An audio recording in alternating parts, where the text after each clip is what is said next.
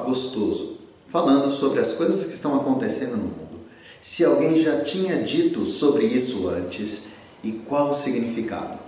Há alguém dominando o mundo de hoje? E o que acontecerá com a vida de cada um de nós?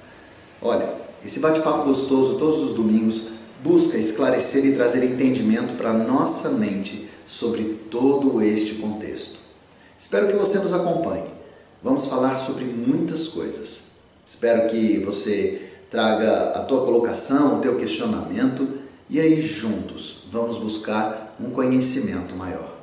A nossa vertente, a nossa versão é sempre sobre a palavra de Deus. Todo domingo, às 9 horas, aqui, um bate-papo gostoso com você. Vamos lá então, seguindo no nosso bate-papo sobre o que acontecerá no amanhã com relação aos tempos finais. Paramos no nosso último bate-papo falando sobre o arrebatamento, que vai se dar quando Jesus vier buscar a sua igreja. Mas e aí? Para onde essa igreja vai? O que vai acontecer com esta igreja?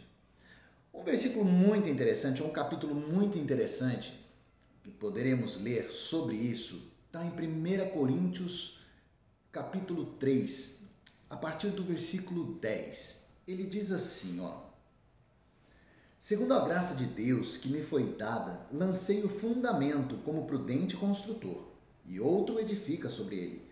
Porém, cada um veja como edifica. Porque ninguém pode lançar outro fundamento além do que foi posto, o qual é Jesus Cristo. Contudo, se o que alguém edifica sobre o fundamento é ouro, prata, pedras preciosas, madeira, feno, palha, manifesta se tornará a obra de cada um pois o dia se aproxima, pois o dia a demonstrará, porque está sendo revelada pelo fogo. E qual seja a obra de cada um, o próprio fogo o provará. Se permanecer a obra de alguém que sobre o fundamento edificou, esse receberá galardão. Se a obra de alguém se queimar, sofrerá ele dano, mas esse mesmo será salvo, todavia, como que através do fogo. Não sabeis que sois santuário de Deus e que o Espírito de Deus habita em vós? Se alguém destruir o santuário de Deus, Deus o destruirá, porque o santuário de Deus, que sois vós, é sagrado. Bom, gente, a primeira ideia que fala aqui fala sobre a, a, a, a identificação aqui é dos salvos, tá? Ele, ele não traz aqui nenhuma vertente sobre aqueles que não são. Porque ele começa falando assim, a partir do versículo 13: é, Manifesta-se tornará a obra de cada um, pois o dia a demonstrará. Qual dia? O dia do arrebatamento. Porque está sendo revelada pelo fogo, e qual seja a obra de cada um, o próprio fogo provará. Aí no versículo 14, ele fala daqueles que buscaram a santificação, tiveram a santificação pelo Espírito Santo e boas atitudes empreenderam aqui, uma fé com boas ações. Deles que ele fala a partir do versículo 14. Ele diz assim: olha, se permanecer a obra de alguém que sobre o fundamento, qual o fundamento? Nós vimos lá em cima, que é Cristo. Sobre o fundamento edificou, esse receberá galardão. Oh, excelente! Então, esses que tiveram a santificação, logo depois do arrebatamento, as suas obras serão então manifestadas e provadas pelo fogo, e aí ele receberá galardão, um presente especial de Deus. Mas daí ele continua falando daqueles que não, que tiveram uma vida, infelizmente, na mesmice. Ele fala assim: se a obra de alguém se queimar, é, sofrerá ele dano, mas esse mesmo será salvo, todavia, como que através do fogo.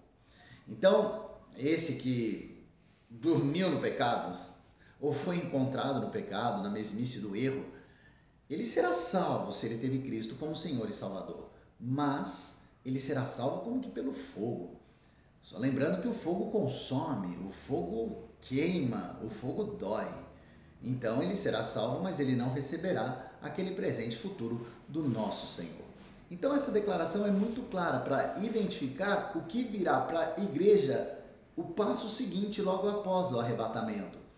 Estes que fazem parte desta igreja arrebatada serão levados para a verificação das obras. Este, esta verificação, este julgamento, nós conhecemos como o tribunal de Cristo. Cristo, então, neste momento, vai analisar e julgar somente os salvos, para identificar quais tiveram boas obras e receberão presentes, galardão, quais não. E aqueles que não serão salvos, mas pelo fogo. Então não terão o mesmo benefício que os salvos terão, que os santificados terão, melhor dizendo. Tá bom? Então olha só, é, Mateus 5,16, bora pegar aqui Mateus 5,16, diz assim: Assim brilhe também a vossa luz diante dos homens, para que vejam as vossas boas obras e glorifiquem a vosso Pai que está no céu. Então, gente, a ideia de Deus é que nós tenhamos boas obras por quanto aqui caminhar. E que estas boas obras venham a ser vistas por todos. E aí todos vão glorificar a Deus ou vão entender o que significa Deus através desta luz que vai emanar pelas nossas boas obras. Essa é a ideia de Jesus e a ideia do Senhor. Amém? Olha só, dois exemplos de boas obras que Jesus vai analisar sim quando formos para o tribunal dele. Uma primeira boa obra é a adoração, adorar a Deus. Olha só, Mateus 26, 10. Bora pegar Mateus 26, 10.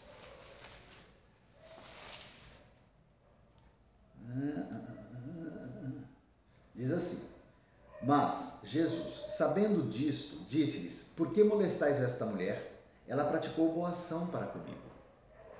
Bom, só para que você entenda o que diz em Mateus. Ali Jesus é ungido por uma mulher. E os discípulos repreendem, né? Porque ela estava fazendo aquilo. Jesus fala: opa, opa, opa, opa, opa, pode parar. Ela fez uma boa obra. Quando me adorou, esta mulher fez uma boa obra, que será levada em consideração no meu tribunal. Mais ou menos é isso. Então, é importante adorar a Deus? É, é muito importante. É muito importante. Está aí uma grande deixa ou uma particularidade interessante da igreja. Quando nós vamos nas nossas igrejas e louvamos e adoramos a Deus em público, nós estamos adorando a Deus, tal qual essa mulher de Betânia. E aí, Deus está olhando aquilo como uma boa obra. E isso será levado sim em consideração no tribunal de Cristo. Então, uma primeira boa obra seria a adoração. Uma segunda boa obra seria a generosidade. Bora pegar aqui, ó, primeira carta de Timóteo, capítulo 6. Primeira carta de Timóteo, capítulo 6, a partir do versículo 18, ou o versículo 18. Diz assim, olha. Acerca dos ricos. Bom, uh, que Pratiquem o bem, sejam ricos de boas obras, generosos em dar e prontos para repartir. Aqui Jesus Cristo está falando dos ricos e Jesus fala, ou a palavra de Deus na verdade fala, né? Porque aqui quem está falando é Paulo. Paulo então fala sobre a questão relacionada a uma outra boa obra, é ser generoso. Então, olha só, o ser rico não afronta a Deus, nem a sua palavra, nem o seu querer. Agora, o ser rico me traz uma responsabilidade de generosidade, que eu venha a estar pronto para dar, para auxiliar o meu irmão naquela caminhada. Isso sim, e isto também será considerado como uma boa obra. Que eu venha a estar pronto para repartir. Repartir o que? Aquilo que Deus me deu. Então, meus irmãos, as boas obras, elas são manifestas. E, deixa, e Jesus deixou isso muito claro. Em Mateus 10, Jesus falou que não haveria nada que não seria levado em consideração. Mesmo que viesse a ser uma pequena obra, tão pequenininha, tá tudo bem. Se ela foi boa, segundo o meu coração, se ela teve Deus como destinatário, então o Senhor levaria aquilo em consideração. Lembra? Minha boa obra foi feita sobre o fundamento, que é Jesus Cristo, mas ela foi tão pequenininha. Eu só dei um copo de água. Generosidade, só um pode parecer pequena para cada um de nós, mas para Jesus Cristo ela não foi pequena, pelo contrário, ela foi manifestamente grande e apta para ser levada em consideração no tribunal de Cristo. Olha só, alguns cuidados que nós devemos ter com relação às obras, né? A primeira é a seguinte: eu posso fazer uma obra, mas com a motivação errada. E aí eu tenho um probleminha. Vamos ler aqui comigo, ó. Vamos ler Mateus 6:2. Mateus 6:2. Já achei Mateus 6:2. Ele diz assim, olha, é, na verdade aqui é Cristo ensinando como eu deveria dar esmolas, é o título da minha Bíblia. Ele fala assim: Quando, pois, deres esmola, não toques trombeta diante de ti, como fazem os hipócritas nas sinagogas e nas ruas, para serem glorificados pelos homens. Em verdade vos digo que eles já receberam a recompensa. Tu, porém, ao dares a esmola, ignore a tua mão esquerda o que faz a tua mão direita, para que a tua esmola fique em secreto, e teu pai, que vem em secreto, te recompensará. Então, às vezes eu até dou, eu sou caridoso, né? Tenho uma boa obra para ajudar as pessoas, mas eu. É, e aqui vem uma, um, um, um, um muito difícil, hein? um link muito difícil.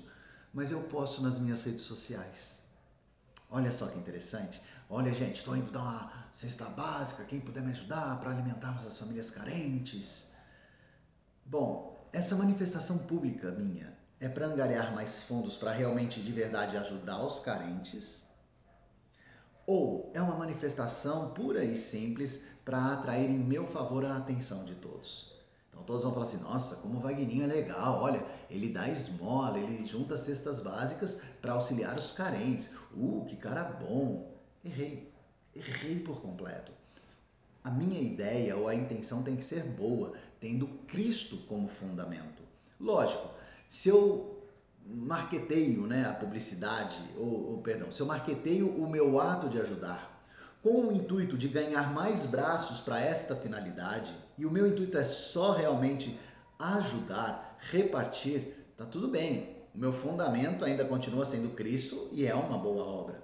Agora, se o meu coração está pedindo aplausos, cara, posta aí para você ter várias visualizações no teu Insta Cara, posta aí para você ter mais amigos no teu Face. Então eu errei. E, e, este erro é claro em dizer que a minha obra não será considerada por Deus. Pelo contrário, eu vou pagar caro e bem caro por essa escolha equivocada. Então, tomemos cuidado com aonde ou qual a motivação, qual é a base pela qual nós temos a identificação das obras. Por que eu faço aquilo? É para adorar a Deus? Ou é só tão e simplesmente para que o Vagninho tenha um ganho, para que uma comunidade, uma igreja tenha um ganho? Aí eu tenho um problema muito sério. Deus tem que ser o meu maior e único objetivo, base e fundamento. Amém? E olha só, os galardões eternos, eles são divididos por algumas situações. Nós podemos identificar algumas questões. Eu não posso dizer o que vai ser, tá? O que nós vamos ganhar. Mas olha só, como você pode acompanhar aí no gráfico, nós temos algumas identificações sobre os galardões. Vamos falar sobre eles. Então, a primeira ideia é que eu posso ter uma coroa, ou eu vou ganhar, na verdade, uma coroa incorruptível, uma coroa da salvação, que é a coroa da vitória, tá? E isso serve para aqueles que entregam a sua vida para Jesus Cristo. É aqueles que resistem à sedução da carne, resistem aos prazeres do mundo. Esses vão ganhar então a coroa incorruptível, a coroa da vitória. Uma ideia sobre isso fala sobre os atletas. Então, primeira carta aos Coríntios, né, capítulo 9, 25 diz assim, olha: Todo atleta em tudo se domina, aqueles para alcançar uma coroa corruptível, nós, porém, a incorruptível. Então, isso é um significado claro que na minha jornada deste lado da eternidade, eu tenho que ter então uma busca pela coroa incorruptível, a manutenção da pureza, da, do caminhar sem pecado. É difícil? Muito, como também é difícil a empreitada de um atleta. Mas ele faz para ganhar uma coroa, uma coroa que se corrompe. E nós, para buscarmos uma coroa que não se corrompe, que não se deteriora, que é a coroa da vida eterna. Vitória. Amém? Uma outra é a coroa dos mártires ou daqueles que sofrem, tá? Aqui é para corrigir as injustiças que os cristãos sofreram durante essa jornada. E como isso acontece, né? Às vezes você vê uma pessoa sendo martirizada, né, maltratada, morta por declarar Cristo como Senhor e Salvador. Ele é um mártir. Então, estes também ganharão uma coroa. E esta coroa é a coroa da vida. É uma coroa maravilhosa que vai ser é, que vai retratar na vida daquelas pessoas uma justificação. Então, pelos males que você sofreu lá atrás, por e em nome de Cristo, agora você será justificado com este galardão. Uma outra é a coroa da glória, né? Essa é o que nós chamamos de, da, da coroa do pastor ou a coroa do bispo. E ela é chamada por conta da dedicação que alguns têm para com o ensino da palavra de Deus. Olha só, eu vou pegar aqui a primeira carta de Pedro, essa, essa eu quero até ler. Capítulo 5 diz assim: 1 Pedro 5,1 Rogo, pois, aos presbíteros que há entre vós, eu, presbítero como eles, e testemunha dos sofrimentos de Cristo, e ainda coparticipantes da glória que há de ser revelada, pastoreai o rebanho de Deus que há entre vós, não por constrangimento, mas espontaneamente, como Deus quer, nem por sorte da ganância, mas de boa vontade, nem como dominadores dos que vos foram confiados, antes tornando-vos modelos do rebanho. Ora, logo que o Supremo Pastor se manifestar, olha o que ele fala agora, recebereis a imarcessível coroa da glória. Então a coroa da glória serve para aqueles que ensinam a palavra de Deus, mas ensinam de forma correta, tá bem? Aí vem a coroa da justiça, é um outro galardão. Essa será reservada para aqueles que foram é, inspirados na iminente volta de Jesus Cristo, tá bom? Então olha só, de alguma forma, esses que guardaram esta pureza para esperar a volta de Jesus Cristo ganharão então esta coroa, chamada coroa da justiça. E a última que eu posso identificar seria a coroa da alegria. É, ela está reservada para aqueles que buscaram as almas perdidas e, e, e trouxeram elas para a salvação. Então, quando você prega a palavra de Deus, e seja de que forma for, através de um louvor ou através da ministração da palavra mesmo, e ali o Espírito Santo faz a obra da salvação, aquela vida vai ser computada e lançada sob a tua conta. Então, no tribunal de Cristo, você vai ter também esta marca. Cristo vai te dar também um galardão por conta disso, tá? Mas olha só, todas essas coroas, elas representam símbolos do que há de vir no dia do juízo ou aquilo que precede o juízo final do tempo. No julgamento dos crentes, eles vão receber presentes expressivos, e cada um por conta das obras que aqui praticou. Então, meu irmão, façamos boas obras, da pequenininha à grandona, pouco importa. Para Deus não há diferença. Ele vai nos presentear em todo o tempo. Então, eu quero deixar claro aqui para vocês que o slogan da nossa igreja, né? Amar a Deus, amar ao próximo, é maravilhoso ele trata dos dois maiores mandamentos do Senhor. Mas daí ele vem numa terceira vertente, e essa terceira vertente serve para estes que querem ganhar presentes especiais de Deus: servir a todos. Quando eu sirvo, inegavelmente eu estou dentro desses galardões aqui. Eu estou dentro destas coroas. E aí, meu irmão, eu vou receber, logo depois do arrebatamento, um presente especial do meu Senhor. Espero que você caminhe nessa verdade de vida, sendo uma pessoa com boas obras, pronto para o tribunal de Cristo, sabendo que nele você receberá presentes maravilhosos em nome de Jesus. Fica na paz do Senhor, que você tenha uma semana maravilhosa, que você tenha uma semana benéfica, produtiva, cheia, cheia, cheia de boas obras. Em nome de Jesus.